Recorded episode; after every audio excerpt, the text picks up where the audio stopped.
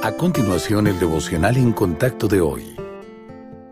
La lectura bíblica de hoy es el versículo 6 de Proverbios 22. Instruye al niño en su camino, y aun cuando fuere viejo, no se apartará de él. No podemos permitirnos pasar por alto a los niños ni pensar que no son importantes. Ellos son el futuro.